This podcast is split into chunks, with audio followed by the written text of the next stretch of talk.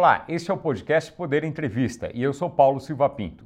O entrevistado de hoje é o deputado federal Alexis Fontaine, do Partido Novo de São Paulo. O deputado Alexis Fontaine tem 54 anos, está em seu primeiro mandato e preside a Frente Brasil Competitivo. Deputado Alexis Fontaine, obrigado por ter aceitado o convite. Obrigado, Paulo, por participar dessa Poder Entrevista. Agradeço também a todos os ouvintes que acompanham este programa. Para ficar sempre bem informado e saber o que pensam as principais autoridades do país, siga o Poder Entrevista em sua plataforma de áudio favorita. Eu começo essa entrevista perguntando: Deputado, o senhor preside a Frente Brasil Competitivo. O grupo conseguiu algum avanço? A gente conseguiu avanço podendo fazer uma discussão de união. Proposições parlamentares ou projetos ainda não foram uh, dizer, aprovados em função das nossas influências lá dentro. Mas temos trabalhado muito para que projetos importantes e reformas estruturais ou que vão avançando na diminuição do custo do Brasil, de que eles aconteçam de fato. Ou seja, há uma preocupação muito grande dentro da frente parlamentar que a gente consiga de fato avançar em projetos importantes para esse ambiente de competitividade. A frente começou a funcionar efetivamente neste ano de 2021. Por que não antes? Essa é uma boa pergunta e um arrependimento que eu tenho. Uh, primeiro que eu conheci o movimento Brasil Competitivo bem no começo da legislatura, em 2019, mas naquele momento eu estava ainda com o primeiro mandato, uh, entendendo como é que funcionava a casa, como é que me entendia, como é que funcionavam as proposições. E eu tinha uma preocupação muito grande com a reforma tributária, porque era um tema muito importante dentro da minha campanha. Com a pandemia, mudou toda a, a pauta, quer dizer, teve uma inversão de pauta, uma preocupação em tratar projetos de pandemia. Mas eu percebia que a gente não podia só ficar falando de pandemia, porque o momento e todos aqueles custos, e todos aqueles problemas do Brasil continuavam presentes e que eles iam voltar. Aí, nesse momento, eu tive assim, a ideia de montar essa frente. Mas montar a frente durante a pandemia era dificílimo para conseguir as assinaturas. Então, de fato, ela começou em junho desse ano, que a gente conseguiu as assinaturas, e aí contamos o projeto para funcionar. O senhor falou da proposta de reforma tributária. Uh, é possível ela ser aprovada em 2022? Eu acho pouco provável. Uma reforma ampla, necessária mesmo, profunda, que de fato elimine esse péssimo sistema tributário que nós temos em 2022, eu acho improvável porque é um ano que já tem metade dele comprometido com reeleições, a gente, ninguém vai prestar atenção nisso. Segundo que a reforma tributária é uma reforma estruturante, ela mexe com a economia, ela mexe com interesses e ninguém vai querer criar anticorpos ou quebrar ovos durante um ano eleitoral. Então eu acho pouco provável. Mesmo a proposta do imposto do valor agregado, juntando os impostos federais nessa, desse tipo, uh, é, o senhor acha que não pode ser aprovado? O IVA é o mais difícil de aprovar. Hoje nós temos algumas propostas colocadas. Né? Temos CBS, temos imposto de renda, tem a PEC 110, que agora está no Senado, vindo para cá, mas todos eles vão mexer com interesses. Tem gente que paga pouco imposto, tem gente que se beneficia de sistemas, mas a grande economia, né, o país como um todo, está perdendo e muito. Tem um custo relacionado de 280 bilhões de reais de custo que é agregado só por causa de um péssimo sistema tributário. Quer dizer, mesmo, esse, mesmo essa reforma fatiada, esses pedaços do que seria uma reforma mais ampla, não serão aprovados em 2022? E eu acredito que não, porque o Senado já sinalizou de que o IR não avança, ou eles querem tirar partes do IR, né, do, do, da reforma do IR, que se tirarem simplesmente perde o sentido da reforma. CBS depende do, da PEC 110, porque existe uma alteração constitucional necessária para a CBS é, funcionar. A 110 não avança, ou seja, está tudo meio travado. Bom, tornar o Brasil mais competitivo é um anseio de todo mundo, se for conversar com as pessoas. Mesmo assim, é muito difícil aprovar essas propostas. Por quê? Isso é uma, é uma questão muito interessante. O Brasil competitivo realmente é muito interessante para a geração de emprego, uhum. para as empresas, mas o Brasil, um Brasil é um partido, é, assim, um país cartorial. Tem muita gente com pequenas reservas de mercado, com pequenas reservas que acabam gerando bons recursos, concentração de recursos com eles. Então, quando a gente tenta mexer, você sempre esbarra nessas, nessas, nesses anticorpos, nessas pessoas que não querem que as coisas avancem. Ninguém percebe que se a gente destrava isso, o ganho é muito maior para toda a sociedade. Uhum. Existe uma mesquinharia aqui, porque fala assim, eu quero cuidar do meu. O meu está garantido, para mim está ótimo. Tinha que parar com isso, tinha que ter uma visão de Estado e não de governo para poder ter de fato uma nação punjante, geradora de riqueza, geradora de oportunidades e emprego. É, o senhor está é, mencionando esses interesses que são muito específicos. É, recentemente foi aprovada a prorrogação da desoneração de 17 setores. Vocês apoiaram isso no, no, no novo. É, isso não é uma coisa que beneficie só um grupo em detrimento de um grupo maior que acaba tendo que pagar mais impostos? Pois é, mas o certo é desonerar todo mundo. Então, existe uma parcela de 17 setores, que isso vem lá do governo Dilma, na época que teve uma daquelas crises que precisava preservar emprego. Mas os outros que não estão é, desonerados pagam uma conta que ela é estúpida, porque não faz menor sentido a gente tributar aquele que emprega de forma formal. Essa é uma das distorções do sistema tributário brasileiro que tem que ser eliminada. Agora, eu não acho que, porque tem 17 setores que estão desonerados, nós temos que jogar eles na mesma situação ruim de todo mundo. Nós temos que baixar esses que estão numa situação ruim para que fique tudo nivelado. A grande pergunta é como desonera a folha de todo mundo. Paulo Guedes tinha uma ideia de criar de novo uma CPMF, ou aquele imposto sobre pagamentos ou circulação financeira, tudo mais. Eu não gosto dessa ideia. Mas uma coisa é certa: um dos piores tributos que tem hoje é aquele que é em cima da folha de pagamento. Pior Você... do que um sobre transações, por exemplo? Olha, é, é, é menos pior. Assim, a CPMF é menos pior. Mas a gente precisa ter impostos que são transparentes, impostos que são simples de apurar, impostos que são equânimes. Quando a gente fala do imposto como a CPMF, nós estamos falando obrigatoriamente de imposto que é cumulativo, transparência zero. A qualquer um que defende essa ideia, você pergunta quanto tem de imposto na exportação de automóvel de impostos cumulativos no Brasil? Ninguém sabe dizer. Uhum. É, mas então, se houvesse uma proposta de substituir o imposto sobre a folha, de, folha salarial por um imposto sobre transações, o senhor apoiaria?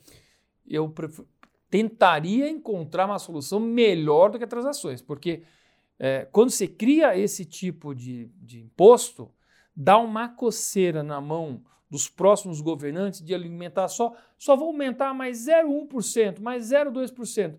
Só que ele é um imposto composto. É como juros compostos, porque ele vai acumulando e a próximo cálculo é em cima daqueles impostos já pagos. Uhum. Então é um perigo isso. Nenhum país de economia séria no mundo tem esse tipo de imposto a, a, funcionando. Nós não podemos entrar nessa, nessa, nesse perigo.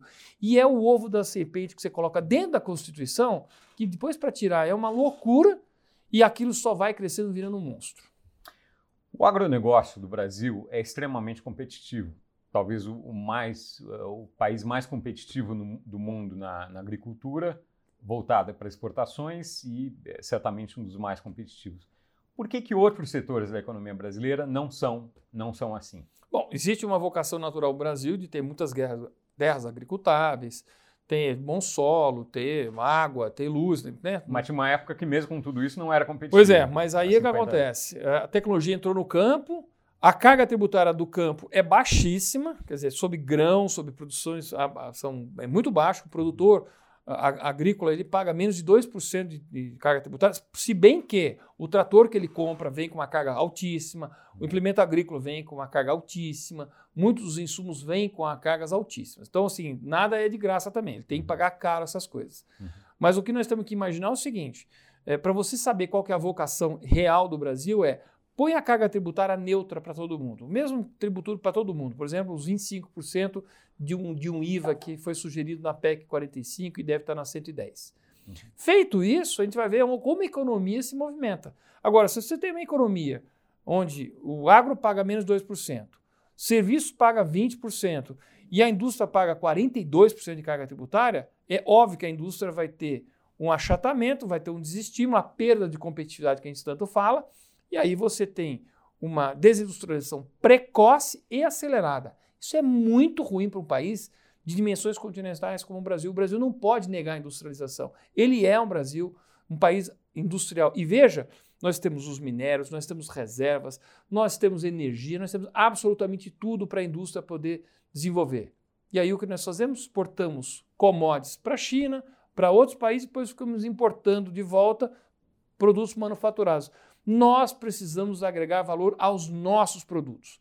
Mas com esse sistema tributário difícil, com o sistema trabalhista difícil, a gente agrega custo muito antes e muito mais rápido do que valor. Portanto, a nossa pauta de exportação até hoje, ela é medieval. Para não falar que é medieval, porque nem é na Idade Média, mas colonial. Ou seja, exportamos tudo o que é produtos primários: soja, algodão, ouro, minério de ferro. A gente tem que estar exportando muito mais produto industrializado e de valor agregado, que não é o caso. Mas uh, mudar essa, é, é, fazer essa equalização tributária passaria por elevar os tributos da agricultura, da agropecuária também? Passaria. Mas veja, quem que paga imposto? Não é o agro, não é a indústria, não é o serviço. É o consumidor. O consumidor tem dois bolsos. Um que consome algo, serviço, por exemplo, e do outro que consome produtos manufaturados. O nós temos que fazer é o equilíbrio e a neutralidade no consumidor. A neutralidade não é para o setor. É óbvio que são setores que vão ter que pagar mais imposto e outros que vão pagar menos imposto. Mas quem paga o imposto é o consumidor. Então a reforma tem que ser neutra para ele. E de preferência, para poder resolver um outro problema grave do nosso sistema tributário brasileiro, que é a regressividade, ou seja, onde os que têm menos pagam mais e os que têm mais pagam menos, nessa neutralidade que seja nas faixas de baixo de modo que a gente consiga fazer justiça fiscal, mas de forma natural, sem ser forçada. A indústria brasileira, como o senhor mencionou, o Brasil exporta muito pouco. Uh, a falta de competitividade, da indústria brasileira, para alguns especialistas, é uma consequência da falta de, de competição, de exposição aos competidores que estão fora. O senhor acha que é assim? Sim, mas a gente tem que ver o que, que vem primeiro, o ovo ou a galinha. Então, assim, vamos abrir todos os mercados brasileiros, como aconteceu no Collor. Ele abriu e, ao mesmo tempo, ele falou todos os investimentos estariam desonerados. Então, tudo que era máquina, equipamento, tudo que fosse feito investimentos estaria desonerado. O Brasil comete esse erro até hoje de onerar investimento. Uma coisa, assim, absolutamente surreal, tá certo? Agora, quando a gente abre esses mercados, é óbvio que quem está aqui dentro vai atrás do que ele precisa ir. E é tira ele da zona de conforto. E a gente pode observar que quando você vai abrindo, muitas das solicitações da indústria é precisamos reduzir o custo dos impostos, precisamos reduzir problemas trabalhistas, precisamos uh, dar mais segurança jurídica. Ou seja, vamos internamente procurar a, a, competitividade. A competitividade não é feita por barreiras comerciais, né? Porque toda vez que você é não competitivo internamente, você fala que tem que fazer barreiras comerciais para justificar a sobrevivência da indústria dentro do Brasil. Mas quem paga essa conta, de novo? O consumidor brasileiro. Porque vem com produto importado com uma tarifa muito alta e o produto interno também caro por falta de competitividade. Portanto, a competitividade ele é um ganha-ganha para a sociedade como um todo. Na iniciativa privada, você corta custo todo dia, não se agrega custo a nada, você tem que agregar valor. Mas quando as questões são dependem do governo ou governamentais, normalmente essa conta sobe é paga imposto e quem paga é toda a sociedade. É, esse é o seu primeiro mandato. Uh, o que que o, uh, o senhor achou da experiência aqui em Brasília nesses quase três anos agora? Uh, vamos completar quatro anos em 2022. Paulo, eu venho da iniciativa privada. Vou ser bem sincero. É frustrante o quanto a gente não consegue entregar ou gostaria de avançar mais nessas pautas. Eu, dentro da indústria, eu planejo, abstraio, planejo, executo, entrego, é um ritmo muito rápido. A gente está sempre querendo custar custos, quer ser muito eficiente. Aqui a gente patina demais. É o preço da democracia, ou as dores da democracia. Mas eu gostaria de estar entregando muito mais resultado dentro do conhecimento que nós temos. Mas são influências, interesses, diferença, participação em partidos, todo, todo esse contexto faz com que a gente entregue menos do que gostaria. Então é muito difícil, tem que ter muito determinado para continuar na vida política, é, porque você sente essa, essa, esse peso e fala: o que, que eu estou fazendo aqui? Agora, se a gente não tem os representantes que conhecem a vida como ela é, conhecem a, a, assim, a vida, a iniciativa privada, você tem péssimos representantes dentro do, do executivo e do legislativo, o que acaba sendo um perigo, porque aprova-se leis que atrapalham e aumentam o custo do Brasil diariamente. Nosso jogo aqui, nossa atuação aqui como parlamentar é muito de zagueiro, é de evitar que se aprove pro, projetos ruins que vão agregar ainda mais custo ao Brasil. As proposições, vamos dizer assim, as, as, Aquilo que a gente propõe é tentar desarmar bombas ou dificuldades ou custo do Brasil. Mas é difícil, é, não é fácil essa, essas conquistas, não. Bom, a partir dessa frustração, o senhor será candidato ou não em 2022? Eu vou ser candidato novamente, sim. Mas é uma última vez, porque esse Covid, essa pandemia, ela encurtou o mandato em dois anos. Lógico, a gente trabalhou, teve que aprovar uma série de projetos, mas aquele que eu tinha como gol, né, como meta, que era a reforma trabalhista, desculpe, a reforma tributária e a reforma administrativa, elas não saíram e tem que sair na próxima legislatura. Então nós vamos tentar focar nisso. A administrativa também não sai no ano que vem, está naquela não lista sai, de reformas que não, não sai, não. Eu acho que não sai. Tá. Se sai, ela não sai o suficiente e aí vai precisar de uma outra novamente para poder avançar mais. O senhor vai continuar no Partido Novo? Não, eu estou mudando de partido. Estou indo para o Podemos. Quando? Na janela, em março do ano que vem. Por quê? Eu entendo que, de novo, vai, vai um pouco naquela linha que eu havia falado. Como uh, uma pessoa da iniciativa privada, eu não tenho muito tempo a perder, eu tenho um dinamismo muito grande.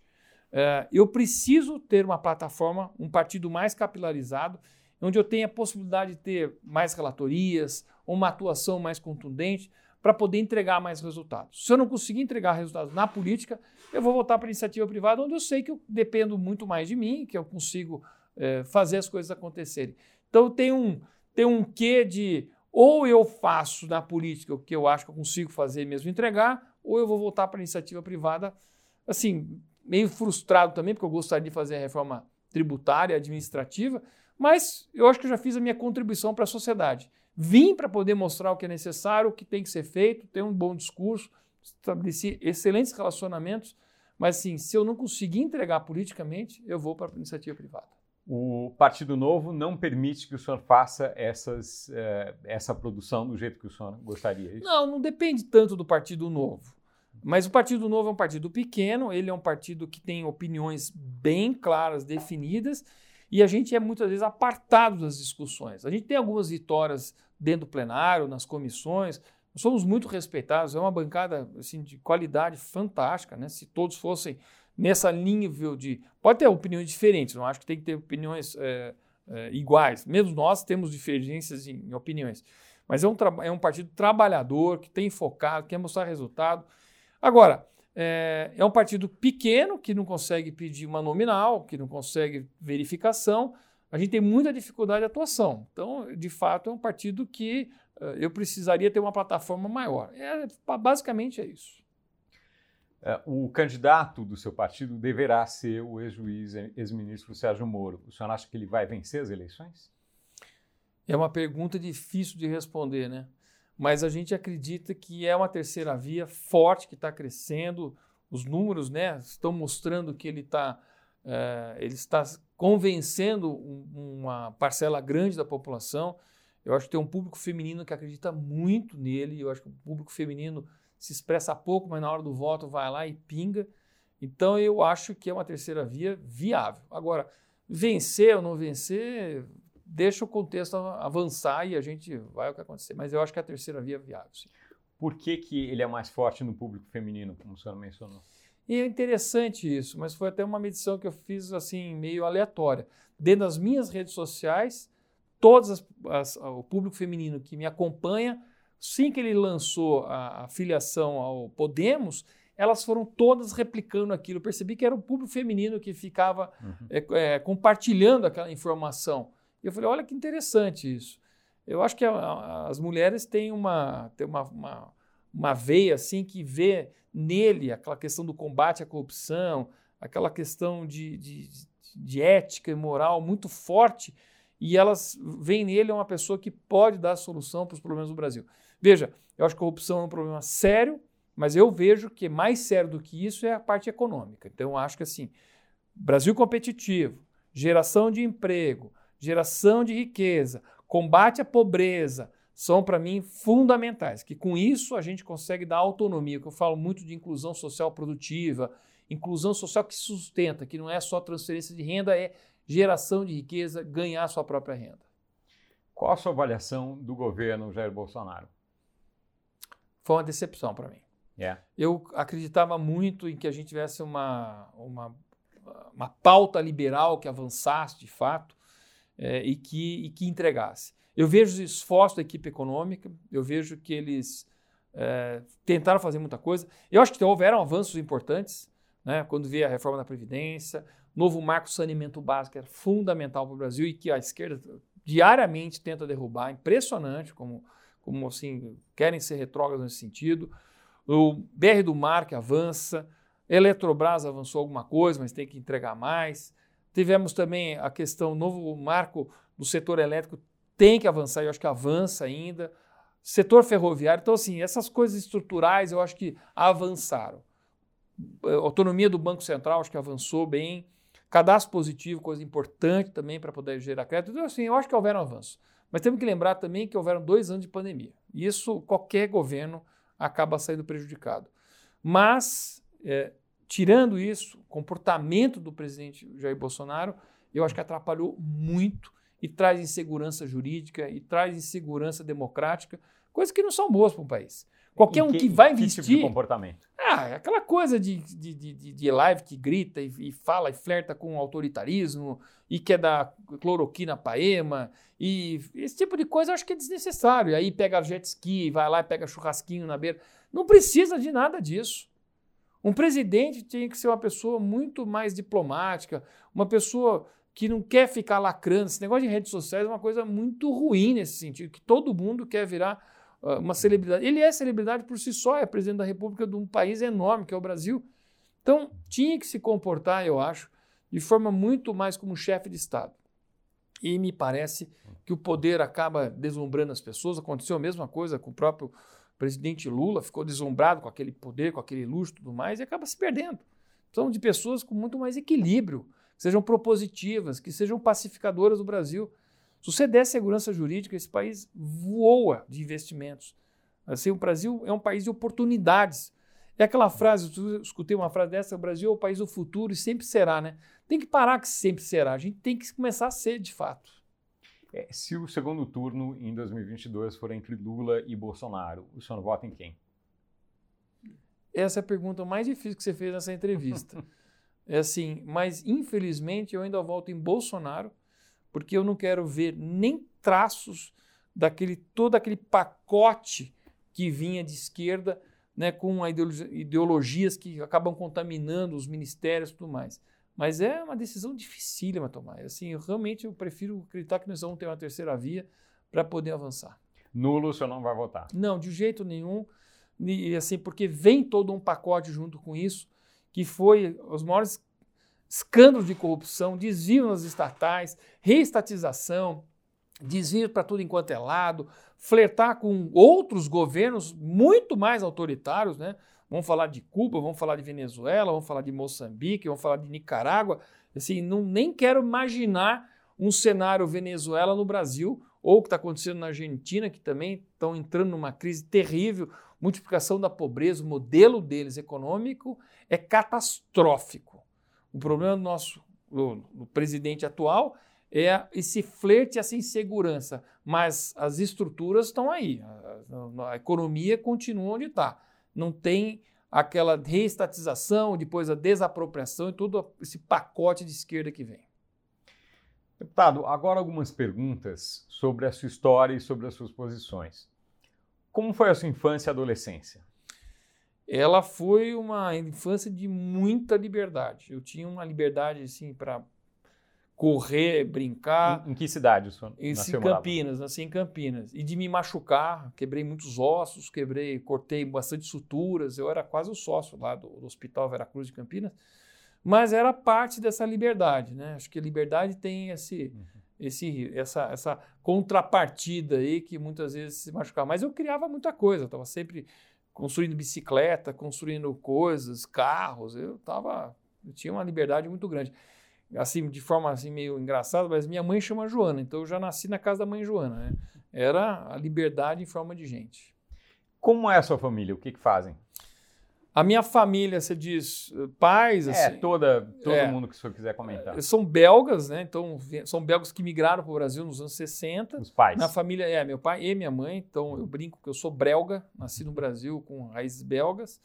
A família está toda lá. É, no Brasil, eu, tenho, eu sou divorciado, é, tenho três filhos fantásticos empresário que sou, né? Nesse jogo de empresário estou deputado. Montei minha empresa absolutamente do zero. Peguei uma rescisãozinha lá e, da Rodia e uhum. comprei uma Kombi, montei uma bela empresa, depois de muitos anos de trabalho, mais de 20 anos de trabalho. O senhor pode falar o nome da empresa? Ela chama Solepoxy.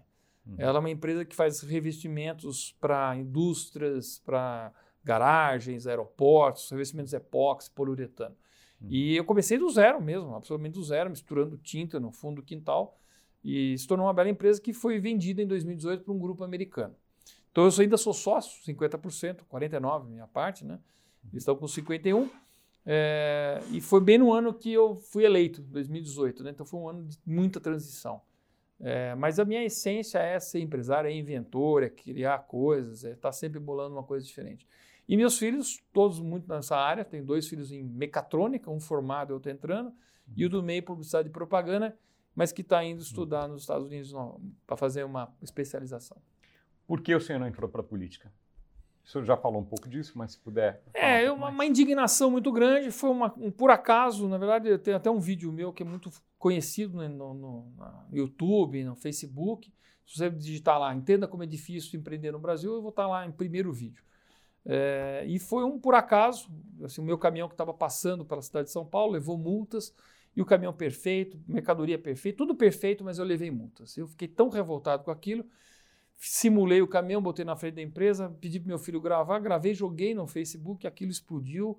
Depois tive que montar uma página própria para poder botar de novo e explodiu mais ainda. Foi assim, uma loucura aquilo. É, e aí eu percebi a oportunidade, quantos empreendedores no Brasil sofrem o mesmo que eu sofri. Eu era pequeno, mas assim, todo mundo sofria. Todo, assim, todo, é, acontece comigo na marmoraria, na serralheria, o estado que vem. E aí emendou com uma pesquisa que eu vi do Perseu Abramo, do Instituto lá do PT, em que dizia que o, que o povo brasileiro ele, ele, não, ele não vê o empresário como o patrão, o maior dificultador do crescimento dele, ele vê o Estado brasileiro. Então o Estado é o maior inimigo do desenvolvimento das pessoas no Brasil. E isso para mim era muito claro nesse vídeo. E aí eu fiz outros, de folha de pagamento, fluxo de caixa, contabilidade, eu fui fazendo vários outros, fiquei conhecido. Quando apareceu a oportunidade do Partido Novo, que identificava com meus, meus valores liberais e tudo mais, falei, está aqui uma plataforma. Acabei montando isso e vim para Brasília para trazer a visão de quem empreende no Brasil, para tentar diminuir o tamanho do Estado interventor na economia ou em quem quer empreender. Então é por isso que eu estou na CETASP, que é é, trabalho e serviço público. Estou na CEDEX, que é Desenvolvimento, Indústria, Comércio e Serviço. As comissões, né? As comissões, desculpe, é. Uhum. E estou na CFT, que é Finanças e Tributação. Ou seja, eu estou nas três comissões onde você tem que evitar ou propor coisas para poder melhorar o ambiente de negócio. E é por isso que eu também montei a Frente Parlamentar pelo Brasil Competitivo. Para a gente poder focar em competitividade, em cortar custo do Brasil, para poder dar ambiente de negócio. Quer dizer, como é que você gera emprego se você não tem ambiente de negócio, não tem investimento? Não tem como. E aí nós vamos continuar com essas desigualdades sociais. Veja que tudo tem um relacionamento com social, com empreendimento, com geração de riqueza. Então, no fundo é isso. Parece que eu estou defendendo a indústria, mas na verdade estou defendendo mais o social do que a indústria. É. Queria saber agora se o senhor tem posição formada sobre a flexibilização do uso de drogas, por exemplo, como no Uruguai ou em alguns estados dos Estados Unidos. Eu iria na, eu iria na linha da descriminalização de algumas drogas. Mas os liberais eles querem liberar tudo, geral e tal. Eu tenho minhas dúvidas. É, vejo que algumas drogas muito pesadas, sintéticas, assim, destroem famílias. É uma coisa muito louca. É, e eu teve, tive muitos desses dentro da minha empresa, pessoas que até é, foram resgatadas com o trabalho, com o ofício, pessoas que assim, estavam largadas, usando crack na rua. Então eu já vi muito disso, gente que, inclusive, assim, se entregou, que acabou se destruindo.